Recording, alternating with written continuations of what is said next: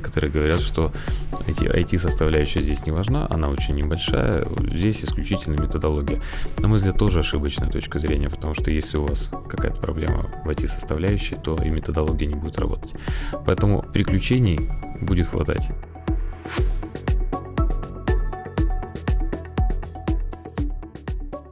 Уважаемые коллеги, а, добрый день.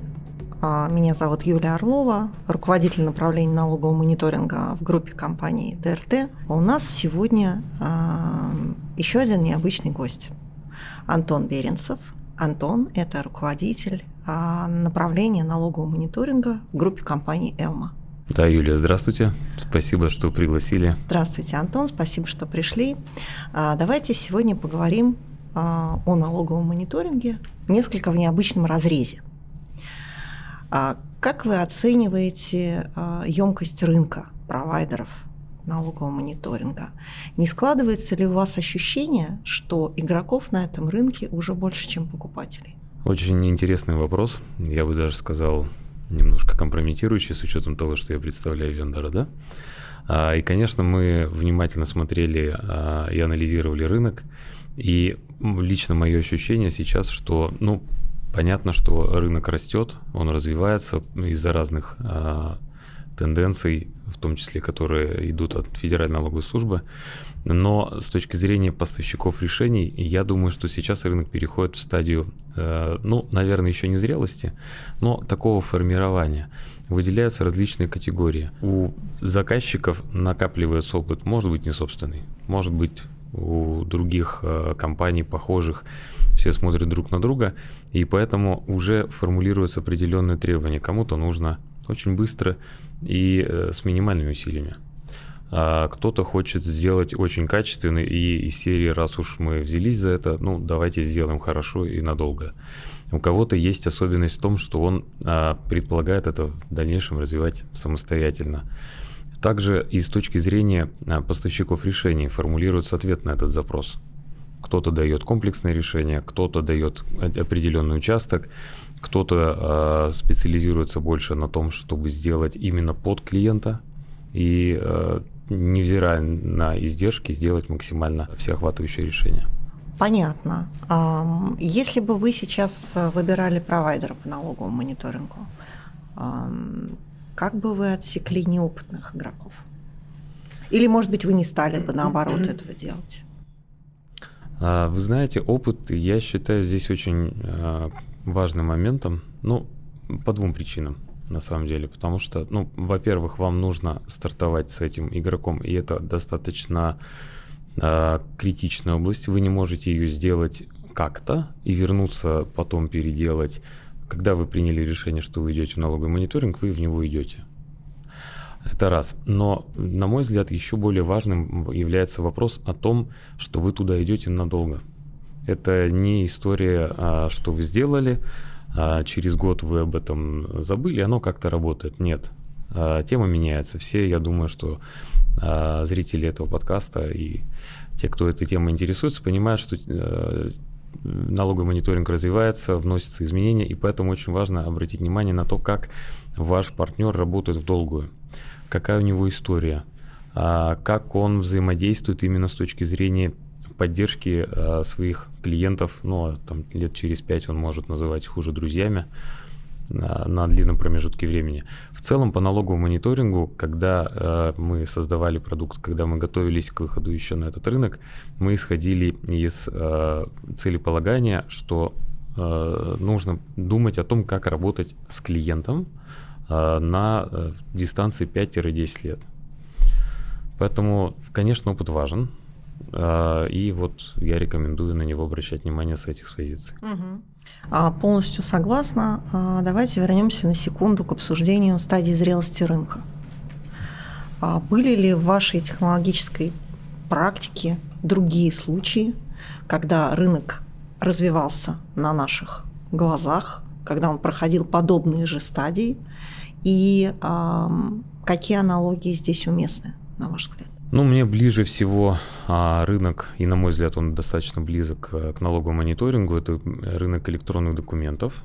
А, если кратко, он появился в 2011 году, когда мы смогли передавать в электронном виде а, счета фактуры. И, собственно, прямо с начала рынка я и моя компания в этом а, рынке работает. И в целом рынок проходил именно такие же, ну, наверное, похожие а, стадии. Сначала было много всего непонятного, были единичные внедрения, громкие кейсы, огромное количество надежд, множество различных поставщиков, которые поставляли, ну, как правило, это были а, решение, а сделаем все, что вы хотите, и только расскажите, как нам сделать, мы вам все сделаем.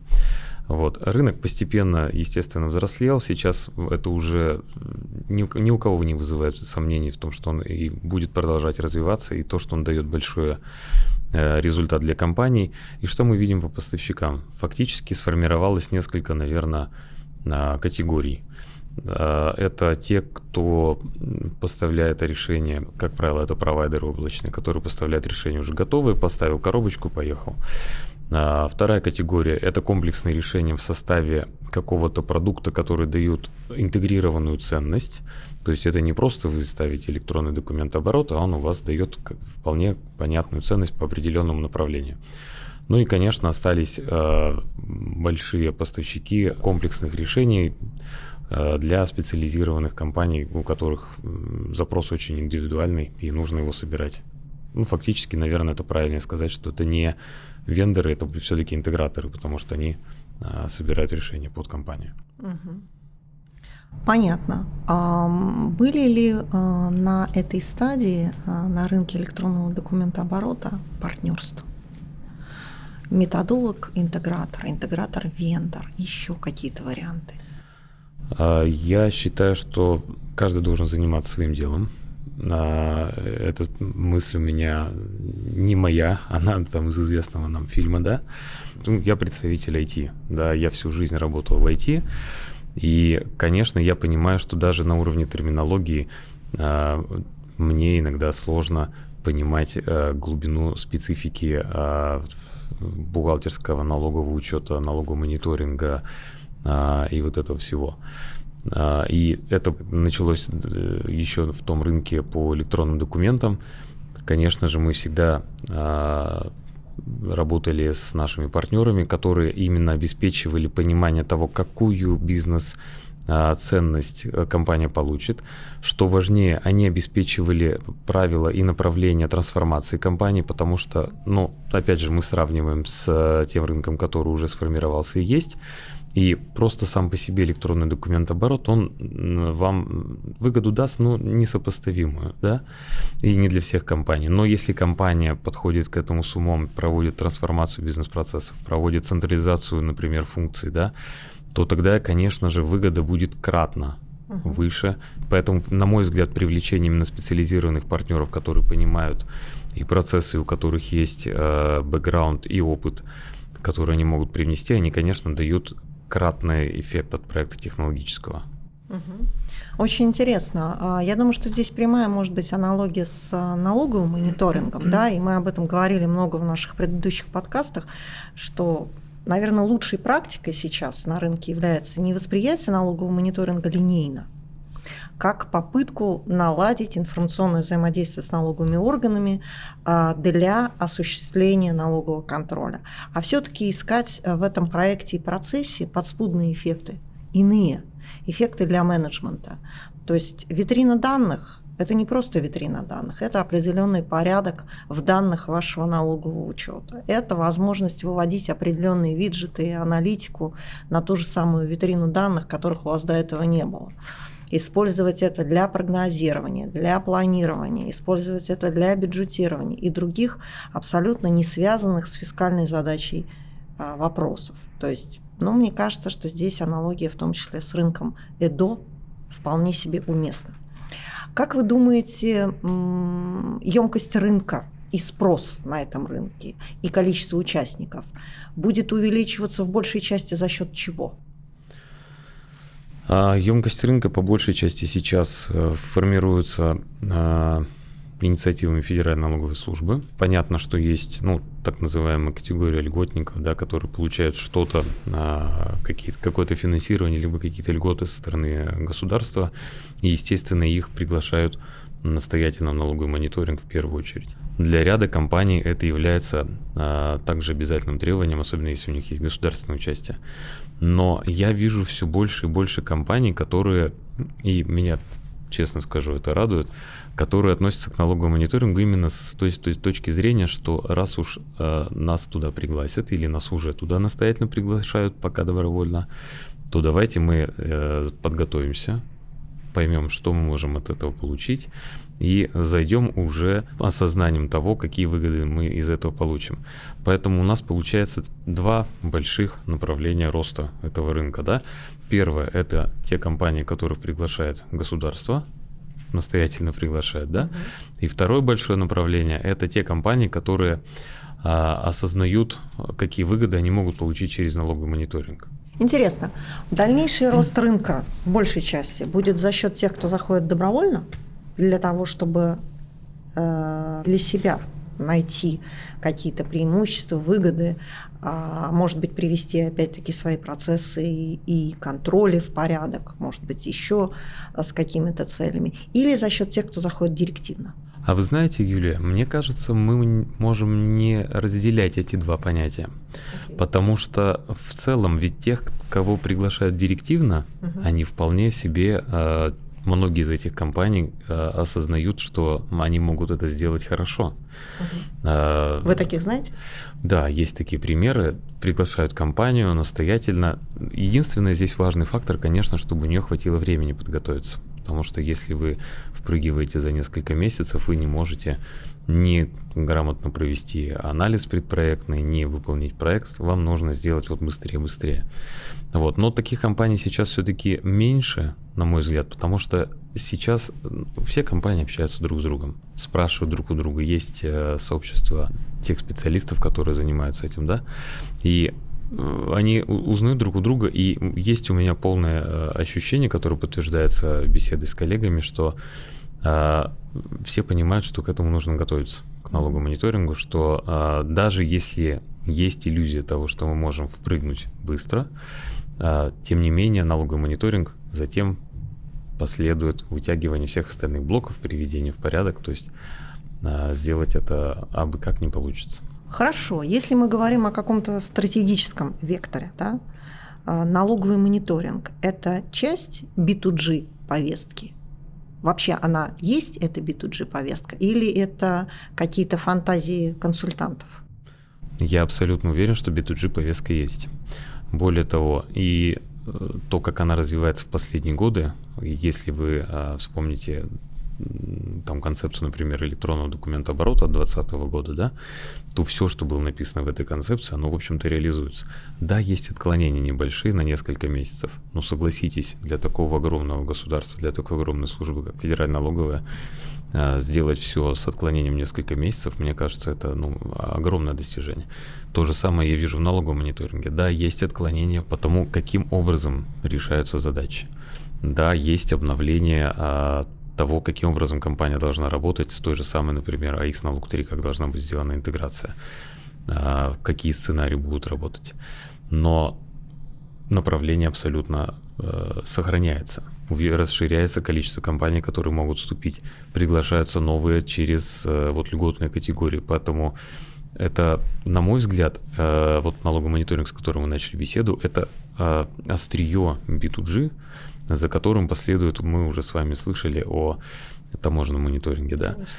Затем, я уверен, будут подтягиваться остальные. И в целом, если посмотреть, ну, я э, больше с точки зрения технологий, да, смотрю на это, ведь те процессы и та архитектура, которая разрабатывается, она позволяет неограниченно тиражировать. Да, будут меняться объекты передачи, да, да, будут меняться департаменты э, компаний и там данные, но сама идеология, она отстраивается прямо сейчас, и потом она может, а, на мой взгляд, и будет а, достаточно легко тиражироваться на остальные направления. Мой взгляд, в принципе, такой же. Более того, а, наверное, мы с вами тоже понимаем, что на рынке есть уже платформы, которые позволяют наладить информационный обмен одновременно и с налоговой службой, и с федеральной таможенной службой, и с другими ФАИВами. И, наверное, если мы говорим о развитии B2G, то мы идем именно в эту сторону. Хорошо. Если а, поговорить об автоматизации внутри самого налогового мониторинга, Какие блоки а, вам представляются наиболее важными? Поясню. А, АИС налог 3 важнее или витрина? Или вообще все важно? Вот ваше мнение какое? Юлия, вы э, бьете в самое сердце мне, потому что идеологически, ну, я опять же, э, исходя из своего э, опыта и айтишного бэкграунда, у меня были все надежды, что все это будет упаковано в интеграцию с налог 3, что все это будет автоматически, люди там будут не нужны и так далее. Но, как показывает практика, и как мне сказали методологи нашей компании и наши партнеры, что Антон, ну невозможно все предусмотреть и все упаковать в веб-сервисы, как бы ты этого не хотел. Поэтому сказать, что АИС налог 3 важнее, а витрина не важна, или там витрина важна, а АИС налог 3 вы как-нибудь потом сделаете, невозможно. Угу. Более того, эти компоненты сейчас, на мой взгляд, они достаточно хорошо сбалансированы. Часть данных предоставляется через витрину, часть идет в автоматическом режиме через АИС налог 3, и фактически те, то, что предоставляется автоматом, оно подготавливает работу с витриной компании. Ну, я э, надеюсь, если у компании все хорошо передается, тогда минимизирует количество времени и запросов, которые предоставляет уже непосредственно человек uh-huh. в компанию. Собственно, это ведь конечная цель да, которая, которая говорилась, да, ну, по крайней мере, первая цель, да, снизить затраты с обеих сторон. Давайте да. мы будем меньше разбираться в ваших документах, потому что они ваши, да, а вы будете меньше для нас их готовить. Угу. Поэтому мы идем к этой цели. А, такой вопрос, может быть, он покажется несколько отвлеченным, но я все-таки его задам. А вы знакомы с приложением Мой налог для самозанятых? Да, конечно. Окей. Как вы думаете, в экстремуме, совсем если мы говорим про далекую перспективу, налоговый мониторинг – это возможный аналог приложения «Мой налог». То есть придем ли мы когда-нибудь к такой стадии, что а, все операции налогоплательщика будут абсолютно транспарентны для налоговой службы. Налоговая служба сама будет определять в автоматическом режиме, сколько налогов необходимо заплатить. То есть мы движемся в эту сторону или все-таки нет? Вы знаете, это прекрасный вектор. Э, но мне очень бы хотелось э, верить, что мы когда-нибудь сможем этого достичь, э, но, на мой взгляд, это как горизонт. То есть мы движемся в эту сторону. Это является прекрасным, э, вдохновляющим флагом, что когда-нибудь у нас будет абсолютная прозрачность, абсолютное понимание. Но давайте будем честными. Сложность компании, она огромна. Компании очень разные, бизнесы очень разные. И сделать абсолютно единую, единый подход для всех я думаю, что нет. Другой вопрос, вы сказали про приложение «Мой налог». Uh-huh. Естественно, что для компаний, например, из малого бизнеса, а, это, я думаю, что это возможно. Более того, на мой взгляд, сейчас уже делается очень много в эту сторону шагов. Упрощается система налогообложения, есть облачные платформы, которые предоставляют эти услуги, и фактически ведь это уже и так и есть. Другой вопрос, может быть, не государство считает налоги за компанию, но платформа — это удобно, быстро и везде. Но Точно так же мы все с вами понимаем, что а, компании с сотнями тысяч сотрудников не смогут воспользоваться этой системой. Угу. Просто ввиду сложности. Ну и здесь маленькой еще запятую я бы добавил то, что такого рода подход, он справедлив там, где процессы стабильны, они не меняются, угу. самозанятые. Угу. Мы четко понимаем, что он делает. Малая компания, которая работает на УСН, тоже все понятно, как она будет взаимодействовать, да? Но огромная компания на общей системе, а, у которой есть огромный сквозный бизнес-процесс, они живут и постоянно подстраивать эту платформу под то, каким образом живет компания, на мой взгляд, это все-таки пока это утопия. Угу. Понятно. Хорошо. Скажите, пожалуйста, залог успеха при реализации проекта по налоговому мониторингу? на ваш взгляд, в чем? Я опять же буду базироваться на своем опыте. Конечно. Причем опыте не только налогового мониторинга, но и там, 20 лет корпоративной автоматизации. И, на мой взгляд, а, главное это снижать риски. А, вот успех проекта может базироваться на разных вещах, но если в проекте риски не снижались, то я, ну, я много могу поставить на то, что будут в нем проблемы. А, причем риски нужно снижать, на мой взгляд, даже еще до начала этого проекта. Провести грамотное предпроектное обследование. понять, а, где у вас есть пробелы. Не скрою, есть ряд проектов, в которых а, используется наша система, в которых уже потом было выяснено проблемы с подготовкой данных. Поэтому, на мой взгляд, главный залог успеха – это управление рисками. Где можно их снизить? обязательно провести предпроектный анализ, угу. понять, где у вас могут быть а, проблемы. Особый акцент обратить на данные и процессы работы с этими данными. Не просто то, что у вас хранится и где у вас хранится. Это а, очевидно, да, какой у вас архив используется, какая учетная система, как подготавливаются данные. Но вопрос, а как они меняются? Угу. Кто за них отвечает? А кто отвечает, если с данными проблема? Как быстро он отвечает на этот вопрос? На эти вопросы нужно дать ответ в рамках предварительного исследования. А, а в самом проекте уже где мы можем снизить риски? А, если мы можем использовать а, готовые блоки, нужно взять готовые блоки. Если мы можем снизить количество интеграций, на мой взгляд, это всегда любая интеграция различных систем, это всегда риск. Угу. Потому что это два организма, которые должны друг с другом работать, они изменяются, естественно, по-разному, да. Угу. Значит, нужно минимизировать количество интеграций. А, вот, на мой взгляд, так. Риски, риски, еще раз риски. А, почему я говорю именно про а, там, использование готовых компонентов, снижение количества интеграции? Потому что сам проект, он кросс-функциональный. Да, там огромный э, пласт предметной области. Нельзя говорить про налоговый мониторинг как только про IT-проект. Это, это, это ошибка. Честно скажу, многие ее совершают. С другой стороны, есть и обратная сторона. Да? Некоторые говорят, что IT-составляющая здесь не важна, она очень небольшая, здесь исключительно методология. На мой взгляд, тоже ошибочная точка зрения, потому что если у вас какая-то проблема в IT-составляющей, то и методология не будет работать. Поэтому приключений будет хватать. Постарайтесь снизить и управлять э, то, что можно в самом начале. Ну, мне очень импонирует э, ваш комментарий. Э, мы на своем опыте тоже многократно э, убедились в том, что если идет какое-то полярное восприятие налогового мониторинга, и есть какой-то крен либо в сторону методологии, действительно, либо в сторону IT, то очень часто дальше в проекте выплывают риски потому что какие-то очень критичные вопросы остаются за периметром фокуса внимания, то есть внимание им не уделяется. Что касается рисков самого проекта, то я бы, наверное, выделяла проседание по срокам. Безусловно, да. А недооценка масштабов неготовности это опять-таки мы возвращаемся к диагностике. То есть если на стадии диагностики мы полностью не поняли, каков уровень автоматизации налогового учета, каково качество а, данных, действительно, что с электронным архивом, каков аналитический разрез данных в этом электронном архиве. Он нам позволяет обеспечить интеграцию с АИС налог 3 или не позволяет? Или нам архив нужно дорабатывать настолько долго и мучительно, что мы не сможем в планируемые сроки наладить интеграцию? То есть все эти вопросы, они, как вы абсолютно корректно заметили, должны быть выявлены на стадии диагностики.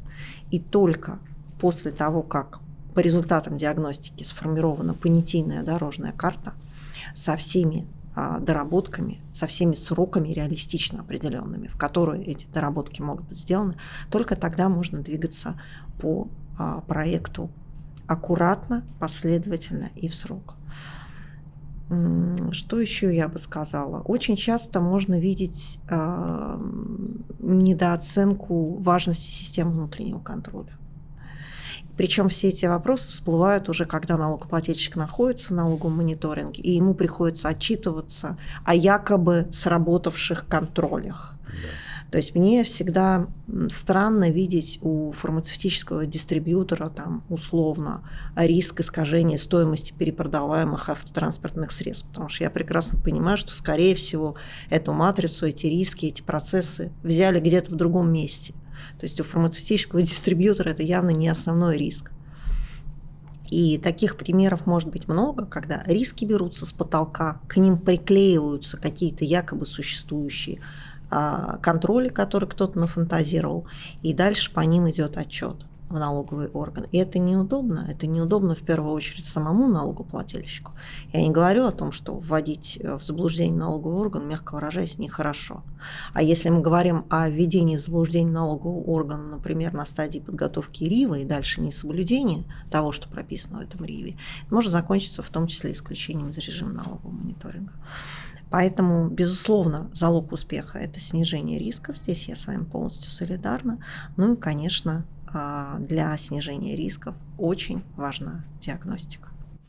Абсолютно с вами согласен. И абсолютно согласен с тем, что а, многие компании сейчас а, действительно за периметр фокуса. Даже вот мы с вами да, начали диалог, мы рассматривали компонент витрины либо ИС, но СВК – СВК э, очень важный компонент, причем тот, на который действительно компании э, свое внимание акцентируют по остаточному принципу. То есть, если мы сделали витрины АИС, ну, СВК мы потом сделаем. А ведь фактически СВК — это сквозные процессы Конечно. по многим подразделениям. Они сложны именно тем, что они включают огромную человеческую составляющую. Если архив либо подготовка отчетности, она может быть автоматизирована, ну, в какой-то части, да, может быть э, фиксирована регламентами, то работа с рисками, она требует регламентов и людей. И, конечно, на нее нужно, на вот, эту, э, вот это направление СВК выделить достаточно большое внимание угу. в рамках проекта, причем с самого начала, еще до того, как вы пошли туда. Мы говорим на самом деле об очень концептуальной проблеме. А, проблема это в актуальности междисциплинарных навыков и знаний. То есть проблема следующая. Специалисты по контролям глубоко не знают налогов. Подавляющее большинство специалистов по контролю глубоко не ориентируются в инструментах автоматизации даже тех же самых контролей, в специфике их работы, в их функциональных возможностях. Специалисты в области IT не понимают ни контроля, ни налогов глубоко на том уровне, на котором это может потребоваться в рамках реализации такого сложного проекта. Специалисты по налогам, они не являются специалистами по автоматизации, не всегда отдают себе отчет в специфике автоматизации налогового учета и уж тем более не понимают технику контроля. А между тем, подготовка налоговой отчетности – это на самом деле сквозной процесс в организации. Зарождается он не в налоговой функции и не в бухгалтерии, а сильно за ее пределами. Поэтому для того, чтобы действительно расшить весь процесс подготовки налоговой декларации, нужно провести обследование и интервью за пределами налоговой функции. Таким образом, вот этот широкий кругозор и междисциплинарные навыки и знания, они здесь особенно критичны. Чем а, дальше будет развиваться режим налогового мониторинга, тем большую актуальность будут приобретать эти междисциплинарные навыки и знания. Антон, а, наверное, последний вопрос от меня – а ваше напутствие двум категориям наших потенциальных интересантов. Первое – это те, кто планирует вступить в режим налогового мониторинга. И второе – это уже опытные или зрелые участники налогового мониторинга. Вот что бы вы посоветовали и тем, и другим? Ну, давайте начнем с тех, кто еще готовится к этому режиму. А, и, конечно, я порекомендую прежде всего понять для себя, в чем для вас будет ценность. А, настоятельно рекомендую выйти за пределы формулировки от нас требуют, мы сдадим. Попробуйте это использовать, эту ситуацию для себя. Здесь много э, на что можно обратить внимание. Uh-huh. Мне очень нравится сравнение с тем, когда там семья готовится к приходу э, мамы с какой-то из сторон, да, нужно прибрать вещи, нужно все положить, но многие после этого с удивлением обнаруживают, а что так и жить-то удобнее. Mm-hmm. Поэтому я рекомендую вот, э, найти для себя выгоду. Она может быть как с точки зрения того, что вы наведете порядок во всем, что у вас есть. Вы повысите скорость процессов. Вы обеспечите нужные контроли и, что самое главное, вы будете ими управлять. Это будет не разовая акция, что, товарищи, то есть, там, начинаем контролировать вот это. Полгода прошло, а что мы контролируем? Все забыли уже, да? То есть вы поставите процесс, он у вас будет работать. Э, обратите внимание на это. Второе, на мой взгляд, очень важный фактор. Сейчас многие компании, я это вижу, они смотрят э, в перспективе вступим, а там разберемся. Ну. Нет. А, если вы входите в режим налогового мониторинга, э, то выход из этого режима, он не Я не могу сказать, что он болезненный, но он неприятный. Поэтому нужно смотреть именно горизонтом 3, 5, может быть, даже 10 лет. Угу. Время летит быстро, требования со стороны Федеральной налоговой службы меняются, расширяются, уточняются. Вы можете посмотреть по количеству сценариев, которые э, выпущены, которые планируются. И, конечно же, если сейчас уже есть план на то, как будет меняться к 2026 году. Следовательно, мы должны смотреть не на 26 год. Uh-huh. Если вы выступаете с 1 января 25 вам нужно смотреть на то, как вы будете работать в 26-м, 27-м, uh-huh.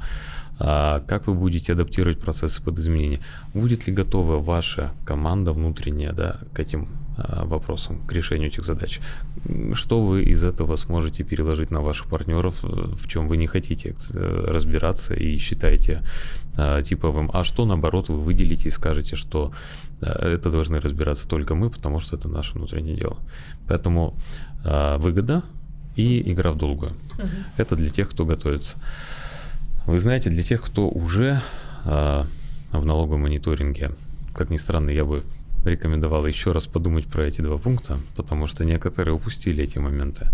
Но второе я бы э, рекомендовал акцентировать внимание именно на развитии, проанализировать то, как сейчас у вас идет структура затрат на поддержку налогового мониторинга, чтобы он, как-то, знаете, не стал вторым налогом для вас, да? Вы уже в налоговом мониторинге, а рисков а, опоздать, еще что-то сделать их нет. Угу. Проанализируйте статьи затрат как они у вас выглядят, как они будут выглядеть, опять же, через 2-3, что вы будете делать при изменении сценариев, благо определенные планы у, наш, у нашего а, регулятора уже есть. Поэтому я бы рекомендовал обратить внимание именно на перспективу и на профильный затрат. Нужно ли вам это делать? Или есть смысл а, там, на кого-то это переложить? вы уже научились, вы можете проконтролировать, может быть, и перейдете на следующий уровень и часть этих задач переложите на других. Очень интересно. В принципе, наверное, согласна по поводу особенно зрелых участников, что а, налоговый мониторинг – это не повод а, какому-то самоуспокоению и почиванию на лаврах. То есть работа по дальнейшему совершенствованию процессов может быть продолжена. И все это в конечном итоге будет способствовать увеличению эффективности бизнеса. Антон, спасибо большое, что были сегодня с нами. А, было очень интересно. Всего доброго. Юлия, спасибо, что пригласили. Было очень и полезно, и интересно, и у вас очень уютно и приятно. Спасибо большое. Спасибо.